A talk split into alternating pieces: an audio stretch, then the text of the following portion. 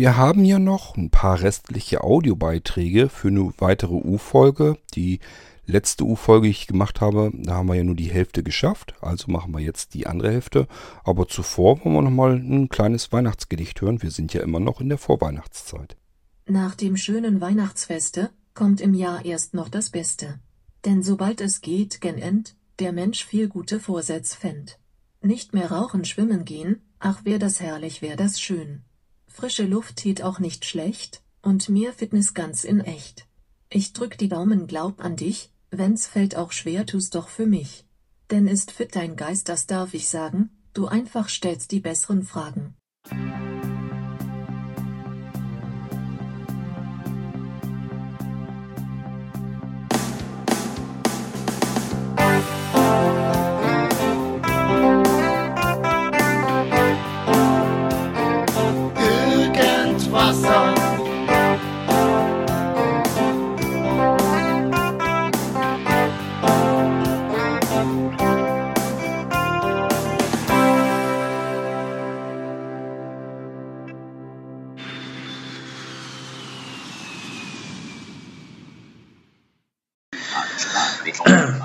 Ja, eine Sache möchte ich noch mal kurz anmerken. Ich möchte den Wolf damit nicht bloßstellen. Ich möchte nur mal eben kurz klar machen, ähm, ja, wie, wie komplex im Grunde genommen das Themenbereich ist, äh, der Themenbereich ist, um den es da geht, weil Wolf, das siehst du so überhaupt nicht. Ähm, das merkt man alleine an deinen Äußerungen, dass dir das absolut nicht klar ist. Ähm, du sprachst ja von äh, Updates und Screenreadern und Betriebssystemen und so weiter. Ähm, äh, das ist für uns User immer sehr einfach zu sagen, der, Screen, der äh, Hilfsmittelhersteller legt sich da auf die faule Haut. Ähm, ich persönlich wäre mit solchen Aussagen immer sehr, sehr, sehr, sehr vorsichtig. Denn es gibt keinen mir bekannten Hilfsmittelhersteller, der nur einen Screenreader im Programm hat. Ähm, und der sich ausschließlich mit seiner ganzen Manpower auf diesen Screenreader konzentriert. Und wenn da jetzt ein Update kommt, also mal abgesehen davon, dass es meiner Erfahrung nach oftmals wirklich die Upgrades waren, die neue Funktionen oder Oberflächenänderungen mit sich brachten äh, von, von Microsoft Windows, wo der Screenreader dann vielleicht erst noch nicht mitarbeiten konnte. Ähm, nie, also es waren sehr selten die äh, Sicherheitspatches, die kleinen, die habe ich eigentlich immer eingespielt, das ging immer super und das war auch überhaupt kein Problem. Das waren oftmals viel eher irgendwelche Service Packs oder gar neue Windows-Versionen, ähm, mit denen das noch nicht ging. Das hatte äh, meiner Erfahrung nach eher selten mal was mit den Sicherheitspatches zu tun, die Microsoft rausgibt. Ähm, und wenn dann würde ich trotzdem nicht unbedingt einem Hilfsmittelhersteller vorwerfen, er würde sich auf die faule Haut legen. Das, äh, mit so einer Aussage muss man immer sehr, sehr, sehr, sehr vorsichtig sein. Die Hilfsmittelhersteller, die sind im Gegensatz zu Herstellern im normalen Softwareentwicklungssektor sind die Mini. Das sind, das sind winzige Softwareklitschen, die, äh, die, das ist für den normalen ähm, Industriebereich der Softwareentwicklung, für Sehende, für ganz normale Menschen, äh, sind die gar nichts. Das ist überhaupt nicht relevant, die Größe dieser Firmen, die, ähm, die da für Blinde was entwickeln im Verhältnis. Ähm, Dementsprechend kann man da auch schlecht äh, mit der Manpower dann immer gegenhalten. Denn wie gesagt, die machen oft nicht nur Software, die machen auch Hardware und die machen oft dann nicht nur eine Hardware und eine Software, sondern mehrere.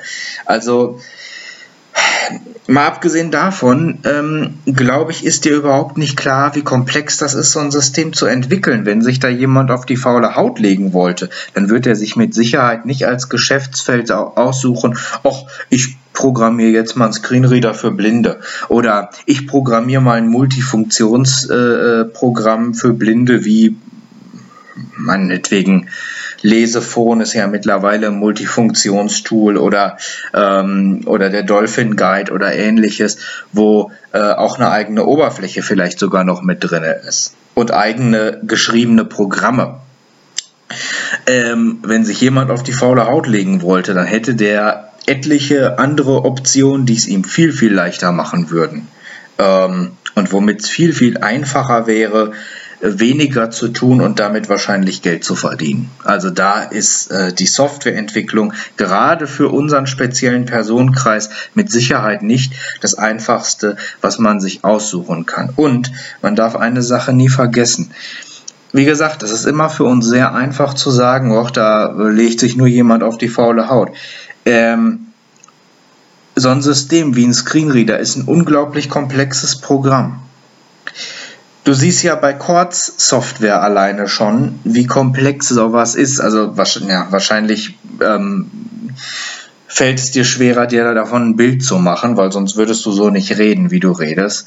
Äh, aber es ist äh, unglaublich komplex. Das ist äh, da, dagegen ist das, was du im Moment da an deinem Computer hast mit ersten Ausprobieren in Richtung VM und so, das ist überhaupt nichts. Das ist Kiki-Kram dagegen.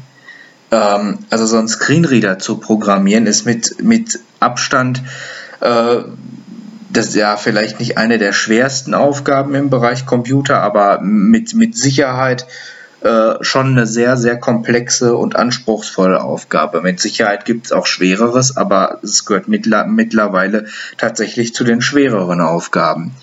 Und selbst wenn ein Screenreader-Hersteller mit Microsoft zusammenarbeitet, was die ja tun oft, ähm, kann das halt eben länger dauern, bis die auf Änderungen reagiert haben.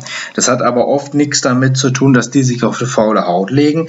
Das hat was damit zu tun, dass das im Verhältnis kleine Klitschen sind, die nicht mal eben so mit der Programmierung vorankommen und dass die auch auf Hürden stoßen, von denen du als normaler User 0, überhaupt gar nichts mitbekommst, aber auch wirklich gar nichts.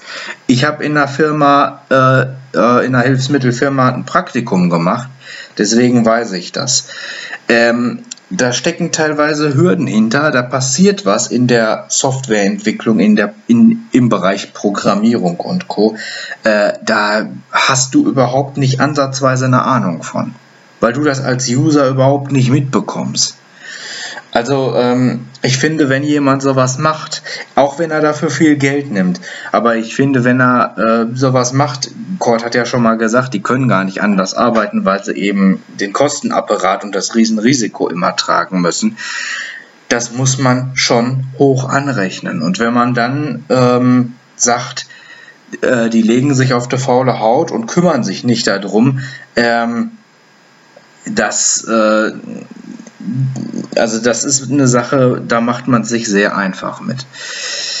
Klar, dass die Aussagen von Support-Mitarbeitern und so immer unterschiedlich sein können, dass du da auch mal jemanden hast, der das so rüberbringt, das ist logisch, aber das ist unter Garantie äh, nicht das, woran es dann letzten Endes hakt. Und das ist mittlerweile, das ist auch unter Garantie dann nicht das, was stimmt. Ähm, also wenn der sich sagt, wir kümmern uns da nicht drum oder so, dann ähm, ja, ist es entweder ein dämlicher Soft äh, ist es entweder ein dämlicher Support-Mitarbeiter oder aber ähm, er hat einfach keine weitere Ahnung von der Materie. Das kann dir aber alles passieren, aber du kannst unter Garantie danach gehen, ähm, dass die Programmierer, die an so einem Screenreader oder äh, einer anderen äh, Spezialsoftware für uns sitzen, ähm, dass die äh, mit aller, allergrößter Sicherheit mehr als genug und gut zu tun haben den Tag über. Das äh, glaubt aber man ja. Also äh, ich finde, da sollte man sich nicht ganz so einfach machen. Das ähm, hat schon Hintergründe, warum gewisse Produkte vielleicht mit einem Windows-System nicht sofort zurechtkommen. Und wenn das nicht Fall, wenn das nicht äh, äh, ähm, empfohlen worden ist mit meinem Screenreader zum Beispiel, dann habe ich in der Vergangenheit das auch nicht gemacht. Dann habe ich auch erstmal, bin ich erstmal auf dem Windows-Produkt geblieben, was ging. Das hat aber in der Regel auch noch Sicherheitspatches gekriegt. Von daher war das alles jetzt nicht unbedingt so das Riesenthema. Also, ähm,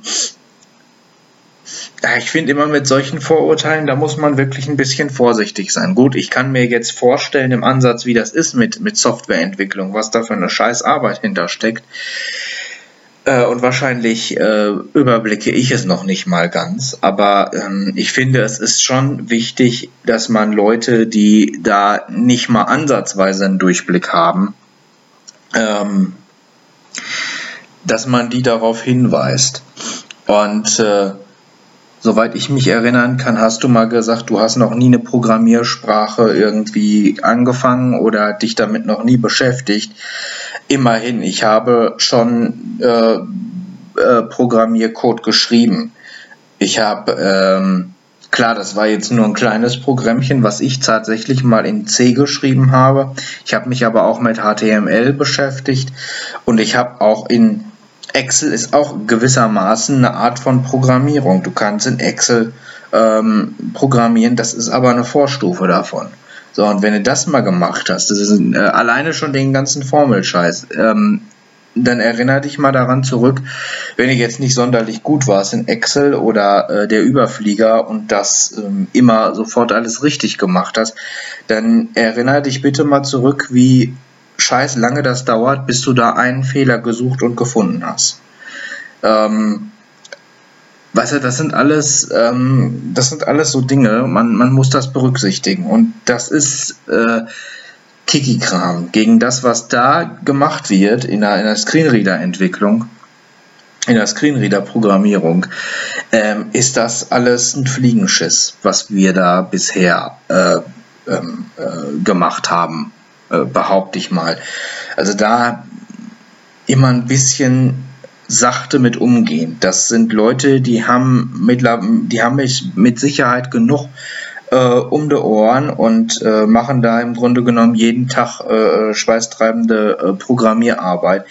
Äh, die haben mit Sicherheit am Ende des Tages einen Schädel wie ein Rathaus. Das könnte ich mir allerdings schon sehr gut vorstellen. Solchen Leuten dann vorzuwerfen, dass sie äh, sich auf die faule Haut legen und sich nicht darum kümmern, dass der Screenreader jetzt mit einem aktuellen Betriebssystem läuft. Ähm, ich glaube, das ist weder in Ordnung, noch ist das der richtige Weg, weil die stecken riesen viel Arbeit da, da rein. Wenn sich so ein Betriebssystem ständig verändert, dann wird die Arbeit nicht weniger, dann wird die mehr und zwar immens mehr. Ja, also versuch dich vielleicht nach Möglichkeit, vielleicht kannst du es auch nicht, dann, dann lass es, weil es ähm, kann nicht jeder. Aber wenn du es irgendwie, wenn du irgendwie einen Weg findest, dir das irgendwie so ein bisschen vorzustellen, dann versuch dich mal in solche Leute rein zu versetzen. Ähm, das ist, ähm, also die, die machen da schon eine Menge Arbeit. Und die Probleme, die du jetzt hast, da sprechen die gar nicht mehr von.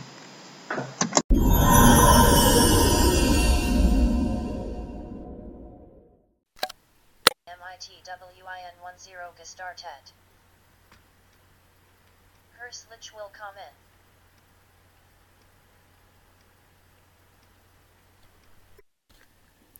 Hallo, hallo. Heute eine etwas seltsame Begrüßung. Das war das Programm Hallo Start. Ich habe das bei mir auf dem Notebook installiert. Und so hört sich das an, wenn ich jetzt äh, Windows gestartet habe. Äh, für mich erstmal eine ganz komische Überraschung gewesen. Also im ersten Moment dachte ich, ich verstehe gar nichts. Also es ist aber so, das Programm greift irgendwie auf eine englische Sprache drauf zu. Und genauso hört sich das auch an, also fast nicht zu verstehen.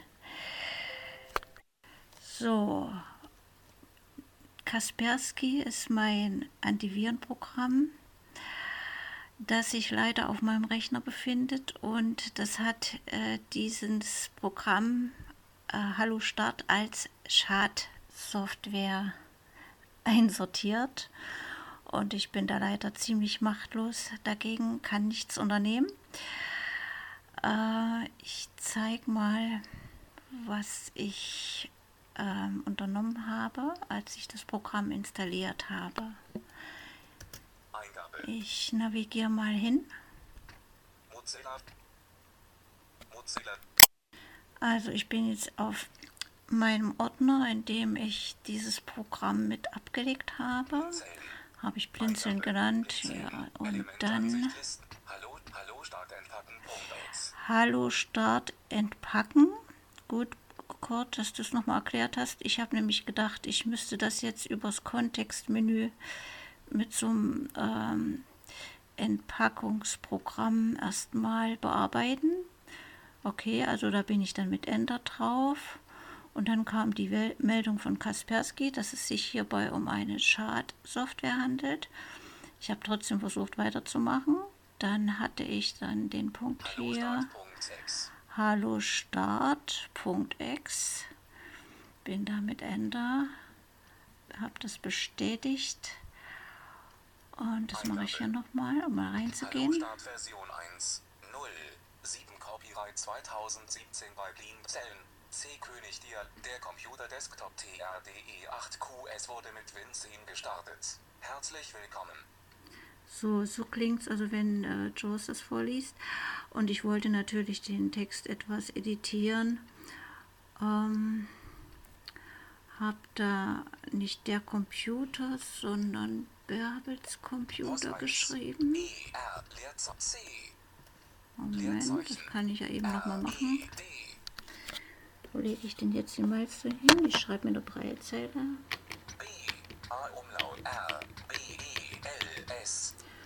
Und dann hatte ich noch was weggelöscht.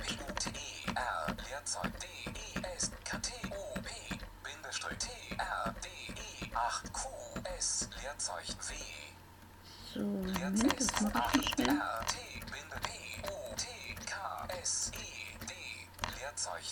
Nee, das Leerzeichen sollte bleiben. So, jetzt habe ich's. Bärbels Computer wurde mit Win 10 gestartet. Herzlich willkommen. So, Bärbels Computer wurde mit Win 10 gestartet. Herzlich willkommen. So wollte ich das eigentlich haben. Dann bin ich auf OK gegangen. Elementansicht Mehrfachlistenfeld. Hallo Start.ex. 29.11. 2017 16 Uhr 16 Anwendung 506 KB. 2 von 3. Fehler bei der Ausführung Dialogfeld. C. Backslash users backslash brbel1 backslash appdata backslash local backslash tem backslash tmp 5300.ext Du wirst künftig beim Computerstart begrüßt mit Bärbels Computer wurde mit Win 10 gestartet. Herzlich willkommen. Invalid Procedure Call or Argument 5. Abbrechen Schalter. Alt plus B. Also ich übersetze mal, da kommt eine, eine Fehlermeldung äh, und ich muss auf Abbrechen gehen. Wenn ich das nicht mache, also ich hatte noch äh, die Möglichkeit zu ignorieren, um, äh, gibt's, ähm, zeigt mir Kaspersky die rote Karte und macht hinterher ähm, äh, eine Desinfektion des Rechners, hatte ich noch nicht. Und bevor ich das nicht erledigt habe, lässt sich auch der Rechner gar nicht runterfahren.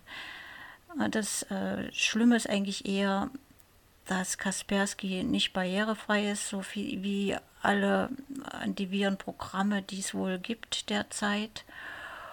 Und ich kann da äh, dem Programm nicht verklickern, dass es hier sich hierbei sich um eine ähm, Software handelt, ein Programm handelt, was halt, ähm, was ich halt erlaube.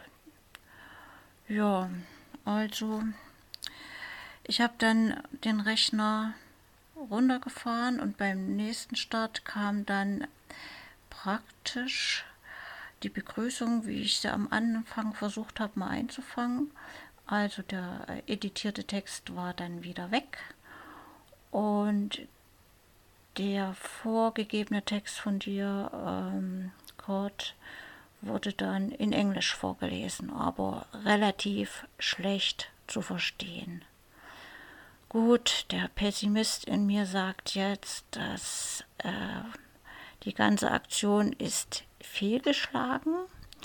Und der Optimist in mir sagt, aber ich bin um eine Erfahrung reicher geworden, habe immerhin mal wieder es geschafft, eigenständig ein Programm zu installieren und oh, dann diese Erfahrung mit Kaspersky gemacht.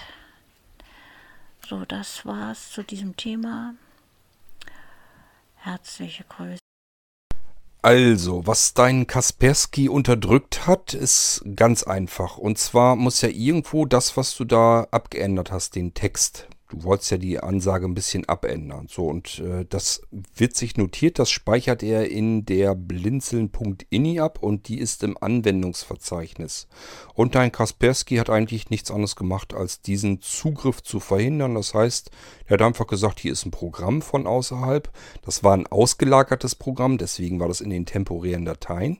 Und dieses Programm versucht jetzt irgendwie auf eine INI-Datei zuzugreifen, die irgendwo hier bei mir im Windows-System ist das geht aber gar nicht, das finde ich sehr verdächtig, deswegen mache ich das nicht. So, und das ist natürlich ein Problem, wenn man nicht zugreifen kann, äh, wenn mein Programm also nicht, äh, sich nicht mal seine eigenen Notizen irgendwo abspeichern kann, ja, dann bekommt man natürlich eine Fehlermeldung, weil das Programm dann nicht richtig arbeiten kann. Das ist aber nicht das Hauptproblem in der ganzen Geschichte, sondern äh, dein Hauptproblem, die Sprachausgabe, die ich da gehört habe zu Anfang, die ist, glaube ich, es müsste die interne von Windows sein. Die ist auch nur in Englisch. Das heißt, du hast erstmal diese relativ quäkige Stimme von Windows, ähm, von der Standardsprachausgabe, die in Windows mit integriert ist. Und zum Zweiten, die gibt es auch nur in Englisch. Und somit wird deutscher Text ausgegeben als äh, englische Sprachausgabe. Und das klingt natürlich nicht besonders klasse, kann man nicht gut verstehen, kann ich gut nachvollziehen. Bei deinem Kaspersky-Problem kann ich dir leider nicht großartig weiterhelfen, weil ähm, ja, ich kann den Leuten nur dazu raten, ähm, schmeißt diese Virenprogramme raus, nehmt irgendwie eine, die ihr bedienen könnt. Weil ein Virenprogramm, das man nicht bedienen kann, da kann man eigentlich, dass man hoffnungslos, dass der komplette Computer eigentlich unter Fruchtel dieser Antivirenlösung. Und das ist eigentlich eine halbe Katastrophe, seinen eigenen Computer, ja, sobald man irgendwie was hat, irgendwelche Funktionen, die man eigentlich gern benutzen möchte und äh, der Virenscanner meint, das kommt mir aber verdächtig vor, ähm, ist in dem Moment schon Schluss. Dann kann ich mein Programm und äh, den Computer so nicht benutzen, wie ich eigentlich benutzen möchte. Für die Standardsachen, wenn man natürlich so bloß im Internet brauchst und E-Mails und so weiter, ist das alles kein großes Thema. Aber sobald man irgendwie ein bisschen was Schöneres mit dem Computer machen will, wird einem früher oder später solch ein Virenprogramm eben dazwischen grätschen und sagen, Moment mal, das kommt mir ziemlich verdächtig hier vor. Äh, das blockiere ich erstmal. Gedacht ist es dann natürlich so, dass man in die Einstellung eines solches, solchen Virenprogramms reingeht und sagt, Moment mal, das ist hier ein Programm, das möchte ich tatsächlich benutzen. Ich weiß, dass das jetzt irgendwie ins Windows-System zugreifen möchte.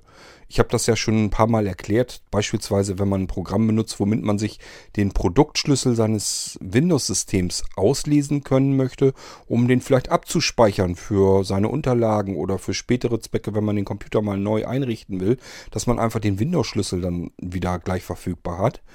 Ähm, das sind so Sachen, typische Programme, die äh, jede Antivirensoftware erstmal gar nicht zulässt.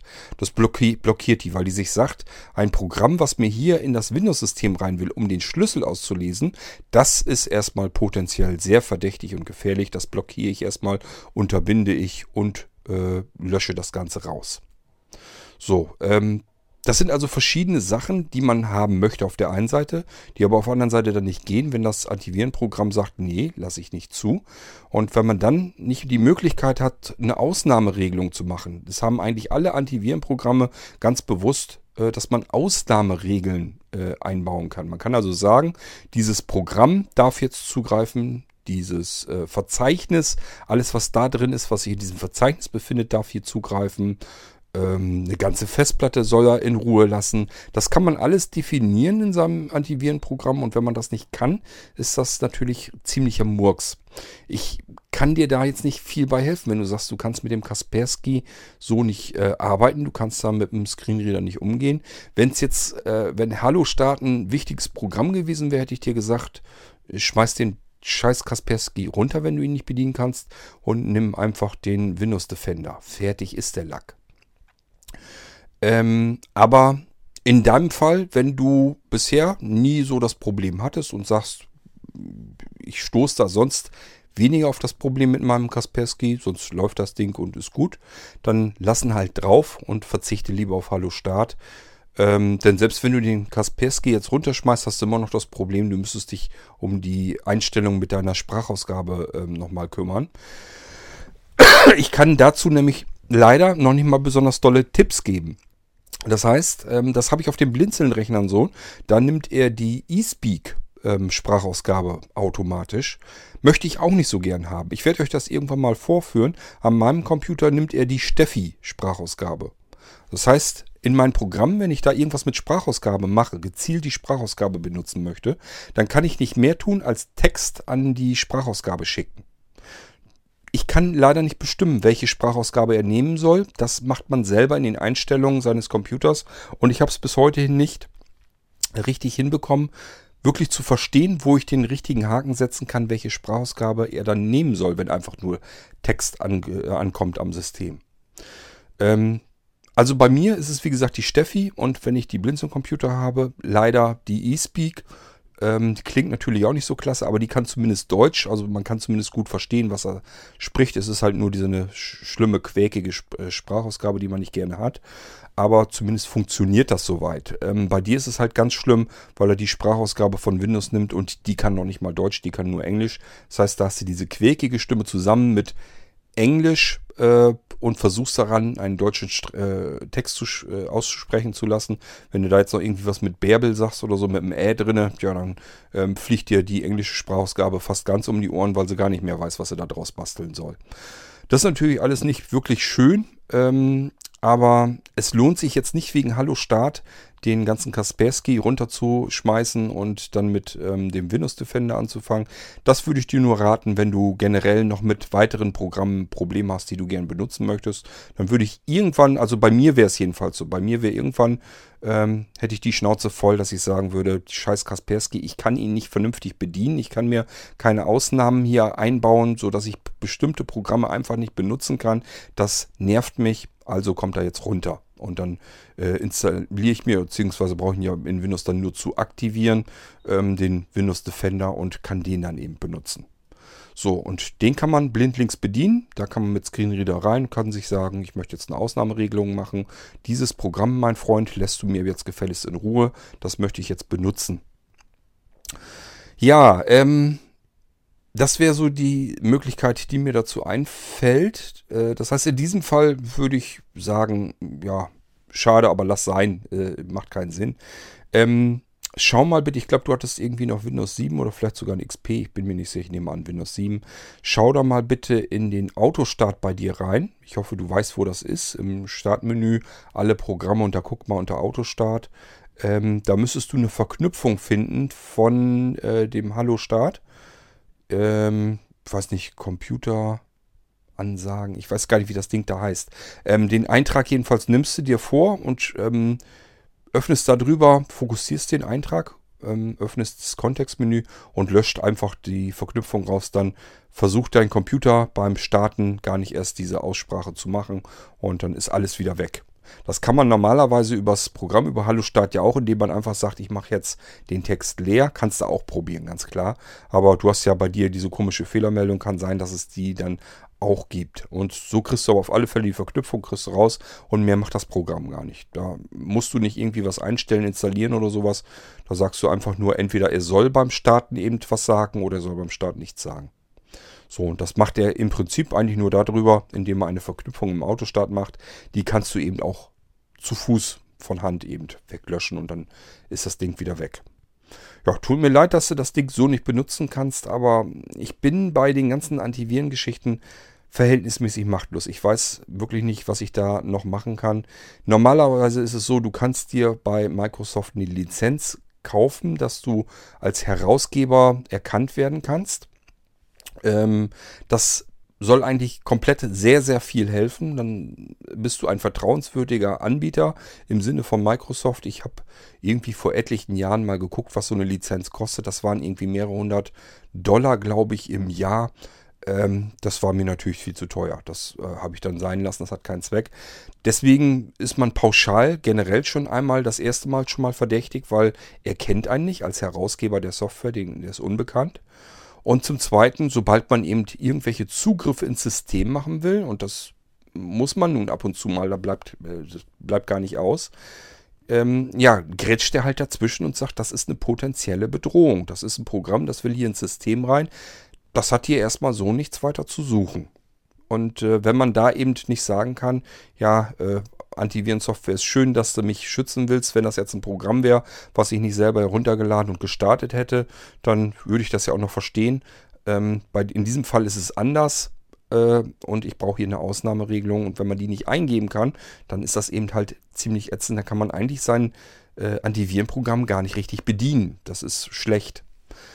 Ähm, zumal dieses Antivirenprogramm mittlerweile dermaßen viel Macht über den kompletten Computer, über das komplette System hat, äh, wenn das alleinherrschend ist auf dem Computer, das ist eigentlich nicht das, was man haben möchte. Aber ich will euch das nicht ausreden. Kaspersky an sich war ja immer, zumindest in den Tests, als sehr guter ähm, Antiviren-Scanner ähm, her hervorgetan. Äh, ja, wie gesagt, man muss es selber wissen. Ähm, kann gut sein, dass das Ding äh, dich vor dir selbst ordentlich schützen kann. Ich brauche persönlich sowas nicht. Ich muss nicht vor mir selbst geschützt werden. Ähm, ich weiß, wo ich was starten kann, wo ich, auf welchen Internetseiten ich mich rumtummeln kann. Und wenn ich dann doch was ausprobieren will oder ähm, eine Webseite, wo ich nicht genau weiß, wo ich mir nicht sicher bin, ob das seriös oder unseriös ist, dann mache ich persönlich das in einer virtuellen Maschine, im virtuellen Computer. Da kann nämlich nichts äh, passieren, beziehungsweise wäre es da auch egal, was da passiert. Ähm, auf dem realen System, ähm, sage ich immer, ist das Beste eigentlich ein rudimentärer Virenschutz. Am besten einfach ein Scanner, mit dem man ab und zu mal einfach durchlaufen lassen kann. Und dann kann man von Datei zu Datei entscheiden, brauche ich die unbedingt, brauche ich sie nicht. Wenn er sie anmeckert und ich brauche sie eigentlich nicht, dann kann sie eben auch weg. Ja, ähm, so äh, denke ich jedenfalls, dass man eigentlich nur einen normalen Virenscanner braucht, einen normalen Virenschutz. Da reicht der von Windows mittlerweile einfach aus. Ich weiß, der ist in Tests, kommt der nicht so gut weg, aber ähm, was eben getestet wird in diesen ganzen Tests, ist der Anwender vor sich selbst. Das ist einfach, ich schicke Viren bewusst in, des, in den Test rein und was er da findet, ist gut, was nicht findet. Wo er nicht blockiert, das ist eben scheiße. Dann äh, kriegt er halt ein schlechtes Testurteil. Und das ist das, was diesem Windows Defender regelmäßig passiert.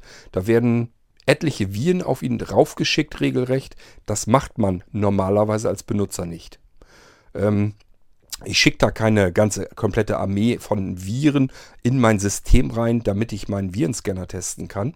Aber ist ganz klar, da sind vielleicht andere dann wieder besser als der Virenschutz, der bei Windows mit drin ist.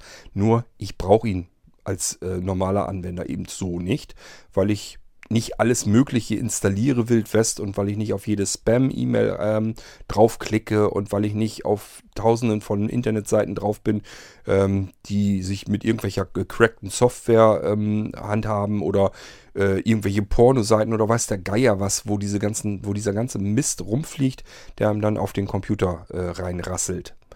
Und wenn ich das alles nicht habe, komme ich mit dem normalen Windows-Virenschutz eben wunderbar aus. Ich kann ihn vernünftig bedienen, weil man kann ihn mit Screenreader bedienen. Ähm, ja, und deswegen, also ich würde sagen, das Ding reicht. Aber ist ganz klar, ich will euch euren Virenscanner, den ihr installiert habt, auch nicht ausreden. Nur, ich weiß ehrlich gesagt langsam auch nicht mehr, wie man drumrum programmieren soll. Denn das Problem ist immer, man kann immer gucken, wie kann ich um bestimmte blockierende äh, Antivirenlösung drumherum programmieren. Das sagt übrigens auch schon einiges darüber aus, wie viel diese Virenscanner wirklich schützen. Wenn man da wirklich ein bisschen herumprobieren kann, so lange bis dieser Virenschutz nicht mehr auslöst, dann könnt ihr euch überlegen, wie sicher die Dinge eigentlich tatsächlich sind. Denn da muss ich als Virenschleuderhersteller, als Entwickler, eigentlich nur so lange herumfuchteln, bis ich sämtliche führenden Virenscanner ausgetrickst habe und dann sind die Viren halt im Zweifelsfall trotzdem auf dem Rechner. Ähm, ich weiß mittlerweile nicht mehr, wie ich sonst noch drumrum programmieren sollte, denn das Problem ist immer, je mehr man drumrum programmiert, desto verdächtiger wird er für den nächsten Virenscanner und das ist halt alles, äh, das beißt sich halt alles, in, äh, da beißt sich die Katze selber in den Schwanz und macht auch einfach keinen Spaß mehr, gegen diese Virenscanner gegen anzukämpfen. Ähm, aber wie gesagt, das muss jeder selber für sich entscheiden. Und wenn man sagt, das sind Programme, die brauche ich eigentlich gar nicht, verzichtet ruhig drauf und benutzt euren Virenscanner weiter, ganz normal, wie ihr ihn installiert habt. Und wenn ihr sagt, da war jetzt aber ein Programm dabei, das hätte ich jetzt wirklich einfach mal absolut gerne benutzt, ja, dann muss man sich wirklich überlegen, ob man vielleicht doch irgendwie einen anderen Virenscanner nimmt. Zumindest dann einen, den man mit Screenreader vernünftig bedienen kann, sodass man sich Ausnahmeregeln machen kann, sodass man kontrollieren kann, was blockiert er da eigentlich. Du hast ja so auch keine großartige wirkliche Kontrollfunktion. Du kannst ja gar nicht richtig gucken, was ist das da. Jetzt in diesem Fall war es eine temporäre Datei. Ähm, das hast du sehen können, das immerhin. Aber äh, ich weiß auch oftmals äh, wird einem gar nicht richtig angezeigt, in welcher Datei er jetzt irgendetwas gefunden hat. Und dann kann man einfach nur sagen, ja, schieb in Quarantäne oder lösch. Aber ich weiß gar nicht, was du da löschen willst. Und im Zweifelsfall, wenn das eine wichtige Datei im System war, weil er die jetzt gerade zufällig äh, am Wickel hat, dann kann es eben auch sein, dass ich mir das ganze System abschieße, nur weil ich mir Dateien lösche, die er verdächtigt hat, die aber fürs Funktionieren des Betriebssystems komplett äh, wichtig gewesen sind. Und das ist ja nicht so, dass das nur so ähm, hypothetisch ist, sondern äh, das hat es oft genug gegeben, dass Virenscanner ein komplettes System ausnocken, weil sie halt irgendwelche Systemdateien gelöscht haben, weil die einfach durchdrehen, einfach rumspinnen. Und das machen Virenscanner leider ja, immer öfter und zu gerne. Deswegen kann ich nur sagen, ich brauche so ein Ding jedenfalls nicht. Und ich weiß auch nicht so richtig, wie ich euch dann da helfen kann, wenn so ein Ding euch dazwischen grätscht und ihr könnt ihn nicht bedienen, dann bringt das alles nichts. Dann kann ich so viel erklären, wie ich will. Wenn ihr ihn nicht bedienen könnt, ja, was will man da noch großartig machen? Dann kann man eigentlich nur zusehen, äh, ist das ein großes Problem? Dann muss man am Screenreader was ändern oder ist es kein großes Problem, weil das Programm muss man nicht unbedingt haben. Und ich sage mal sowas wie Hallo Start, das muss man nicht unbedingt benutzen. Dann kann man auch sagen, wenn ich ansonsten keine weiteren Probleme im Moment habe, dann verzichte ich lieber auf Hallo Start und benutze dann meinen Screen, äh, äh, mein, ähm, mein Antivirenscanner weiter zusammen, äh, so gut wie es denn geht. Und ja, da muss man es eben so benutzen. Kann dir leider keine Lösung in diesem Fall sonst anbieten.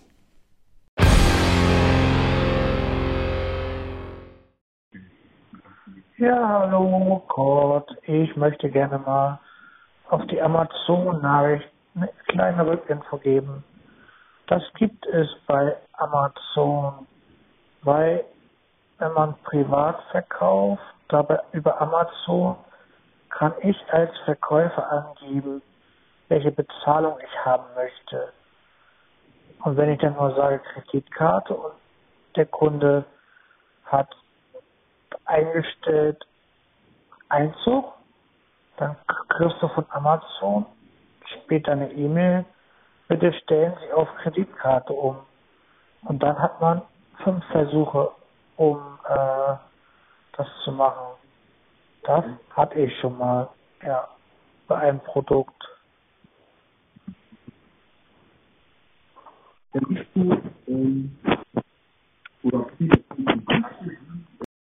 Die Frage ist, wo hast du diese Information her? Denn ich halte sie für ein Gerücht. Ich kann dir auch erklären, woran das liegt, dass ich das Ganze für ein Gerücht halte. Das liegt nämlich an der A bis Z-Garantie von Amazon, die du hast. Ähm, Amazon nimmt eigentlich die Zahlungsmöglichkeiten, die man bei Amazon einrichtet. Alles Geld, was man bezahlt, zahlt man an Amazon. Sobald man irgendwie ähm, irgendwelche Zahlungsdaten von einem anderen Verkäufer, der über die Amazon-Plattform verkauft, sobald man da irgendwie irgendwelche Zahlinformationen, Finger weg. Dann hat er nämlich nicht vor, einem was zu schicken, sondern will er einen schlicht und ergreifend bescheißen. Darüber habe ich schon mal eine Sendung gemacht. Die A bis Z-Garantie funktioniert nur dann, wenn ich das Geld an Amazon ähm, gebe. Und das funktioniert eben über die Zahlungsmodalitäten, die ich bei Amazon hinterlegt habe. Denn Amazon ist ein Payment Service. Der macht sogar das Ding als Dienstleistung für komplett andere Firmen. Das gibt es auch, dass ich mit Amazon bezahlen kann, obwohl ich ganz woanders einkaufe. Überhaupt nicht auf Amazon einkaufe, sondern irgendwo anders. Und dann kann ich bezahlen, womit ich möchte. Alles, was ich bei Amazon zur Zahlung eingerichtet habe, die ganzen Konten, Kreditkarten, alles, was ich da eingetragen habe, kann ich zur Zahlung benutzen. Und mich kann auch niemand dazu zwingen, eine bestimmte dieser Zahlungen zu benutzen, weil der hat mit meinen Bankverbindungsdaten, mit meinen Kreditkartendaten, sowas hat der Verkäufer alles überhaupt gar nichts zu tun. Die ganzen Verkäufer, die auf der Amazon-Plattform herumschwirren, bekommen das Geld von Amazon ausgeliefert und nur deswegen funktioniert diese A bis Z-Garantie. Ich habe das schon mal erklärt, wie die funktioniert. Ist ganz einfach. Ich äh, bezahle an Amazon Geld für ein Produkt, was ein anderer Verkäufer über die Amazon-Plattform anbietet. So, da äh, bestelle ich, also ganz normal bei jemand anderem. Der ähm, verschickt die Ware an mich. Ich bezahle Geld, ganz normal, wird von Amazon eingezogen. Mein Geld ist also bei Amazon und die Ware kommt zu mir. Ich habe dann die Ware. Ähm, und alles ist in Ordnung. Nach 30 Tagen bekommt dann dieser Verkäufer das Geld von Amazon, also seinen Anteil, äh, sprich das Geld, was ich an Amazon bezahlt habe, abzüglich der Gebühren, die er dann da abdrücken muss für Amazon, damit Amazon seine Sachen über die Plattform mit verkauft. So, ähm, die A bis Z-Garantie greift nämlich nur deswegen, weil wenn ich keine Ware bekomme oder die Ware Schrott ist oder er mich beschissen hat oder weiß der Geier was, dann kann ich mich an Amazon wenden und sagen, dieser Verkäufer hat mir keine Ware geschickt. Dann sagt Amazon, ja, wir vermitteln jetzt erstmal ein bisschen. Ähm, wir schauen erstmal, der Verkäufer muss sich jetzt erstmal melden, was da los ist und so weiter. Und, und wenn er sagt, ja, äh, sich nicht meldet oder sonst irgendetwas, dann äh, empfehlen wir dir, öffne einfach A bis Z Garantie, dann zahlen wir den Schaden. Die zahlen den Schaden tatsächlich eigentlich gar nicht, denn das Einzige, was passiert ist, ich eröffne eine A bis Z Garantie. In dem Moment wird der Betrag, den ich schon an Amazon bezahlt habe, den die sich schon abgeholt haben, gesperrt. Das heißt, der Verkäufer kriegt auch nach 30 Tagen das Geld nicht, sondern erst, wenn äh, das ganze Ding, äh, die ganze Geschichte aus der Welt ist. Und wenn der Verkäufer das nicht aus der Welt bringt, das heißt, er meldet sich einfach nicht mehr, hat die Ware nicht geliefert, dann wird er sein Geld auch nie bekommen von Amazon. Amazon wird das Geld nicht an ihn weiter auszahlen. Und diese Auszahlung findet ungefähr 30 Tage danach statt. Das ist nämlich die Zeit, die Amazon wartet, äh, bis eventuell ein A bis Z Garantieantrag ein, äh, ankommen könnte. Das heißt, nach diesen 30 Tagen kann ich ja keine A bis Z Garantie mehr beantragen bei Amazon und deswegen können die das Geld auch erst dann auszahlen an die Verkäufer. Sind viele Verkäufer deswegen auch fürchterlich am Jammern und Ächzen und Stöhnen, äh, weil sie eben einen ganzen Monat, über einen Monat auf ihr Geld warten müssen für die Sachen, die sie über Amazon verkaufen. Geht aber nicht anders, weil nur so funktioniert das mit der A bis Z Garantie. Ähm, Amazon arbeitet so, sozusagen dann treuhänderisch mit dem Geld, was ich ihnen gegeben habe, damit die Ware bezahlt wird, die ich eventuell vielleicht noch gar nicht geliefert bekommen habe. So, und sobald irgendwas mit der Ware ist, fängt an, die A bis Z Garantie kann ich beantragen, dann greift die, dann bekommt der Verkäufer tatsächlich sein Geld nicht. Amazon hat also keinen Schaden davon, die bezahlen nicht wirklich das Geld, ähm, sondern der Verkäufer bekommt einfach kein Geld, so lange bis er das Problem aus der Welt geschafft hat. So, und deswegen halte ich das für ein absolutes Gerücht, dass ein Verkäufer bestimmen kann, dass äh, ich meine Ware über die Amazon-Plattform nur per Kreditkarte bezahlen könnte. Ist mir so übrigens auch noch nie begegnet und ich kaufe eigentlich genug Sachen über Amazon, so ist es nicht. Ähm, ist mir so noch nie begegnet, dass ich da wirklich irgendwo auch nur ansatzweise nur etwas über eine bestimmte Zahlungsart, beispielsweise Kreditkarte, hätte bezahlen dürfen. Also halte ich komplett für ein Gerücht, was du da erzählst. Äh, musst du mir erstmal irgendwie nachweisen. Musst du mal sagen, habe ich hier und da gelesen. Sagst mir eben die Quelle, wo du das gelesen hast, dann lese ich mir das selber durch und schaue mir das mal an. Aber so kann es eigentlich nicht sein. Ich habe jedenfalls komplett andere Informationen. Habe ich versucht eben so ein bisschen zu erklären. Weiß ich nicht, ob mir das gelungen ist. Ich hoffe mal. Ja, schade. Ich habe wieder einen Audiobeitrag, eine Datei hier drin. Da zeigt er mir an, ist kaputt, ist ein Fehler. Ich kann sie nicht abspielen. Ich weiß nicht, woran es liegt. Ähm, ich meine sogar, dass das irgendwie eine Aufnahme von Anrufbeantworter sein müsste. Ich meine mich nämlich zu erinnern, dass Reinhold zwischendurch auch nochmal angerufen hatte. Und ähm, ja, jedenfalls habe ich die nicht mit drinne. Oder aber Ähm, es ist jetzt diese eine Datei, die ich mir zwar abgespeichert habe, die aber offensichtlich kaputt ist. Was genau passiert ist, wann sie kaputt gegangen ist beim Abspeichern, kann ich nicht sagen, weiß ich nicht. Ähm, ist schade, ist mal ärgerlich, weil ich das äh, wirklich schade finde, wenn ihr euch die Mühe macht und irgendwie äh, einen Audiobeitrag fertig macht. Ist mal schade, wenn wir den dann hier nicht drin haben können, weil äh, die Datei halt kaputt ist. Aber gut, müssen wir mit leben. Ich kann es nicht ändern. Ähm, insofern, ja, haben wir die ähm, zweite Hälfte unserer Unterhaltungsfolge somit schon fertig. Ähm, mehr habe ich dann nicht. Das war die letzte Datei, die kaputt ist. Und ja, ich würde mal sagen, ich hole uns dann hier nochmal wieder einen C64-Titel rein und damit schicke ich euch dann wieder hier aus der U-Folge raus. Haben jetzt erstmal wieder eine ganze Menge Podcast-Folgen. Ich hoffe, ihr habt ja erstmal genug auf die Ohren jetzt bekommen. Und äh, es wird aber auch so ewig lang nicht dauern. Dann haben wir schon die nächsten Sachen wieder. Weiß schon wieder, wovon ich euch was erzählen möchte. Also ist nur eine Frage der Zeit. Somit sage ich dann mal bis bald. Tschüss, macht's gut, sagt euer König Kurt.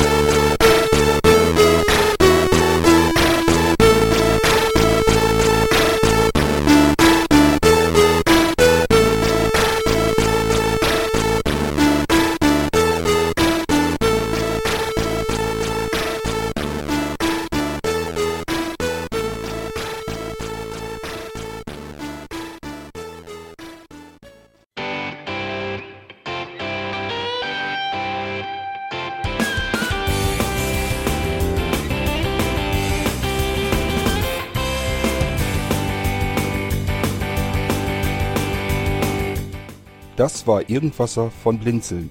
Wenn du uns kontaktieren möchtest, dann kannst du das gerne tun per E-Mail an podcast.blinzeln.org oder über unser Kontaktformular www.blinzeln.org. Blinzeln schreibt man in unserem Fall immer mit einem D in der Mitte. Wenn du möchtest, kannst du uns sehr gerne auch einen Audiobeitrag auf unseren Podcast Anrufbeantworter sprechen.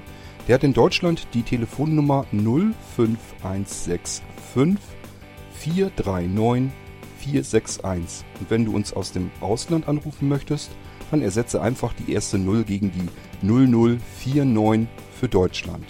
Wir bedanken uns für dein Interesse und freuen uns schon darauf, wenn du auch beim nächsten Mal wieder mit dabei bist.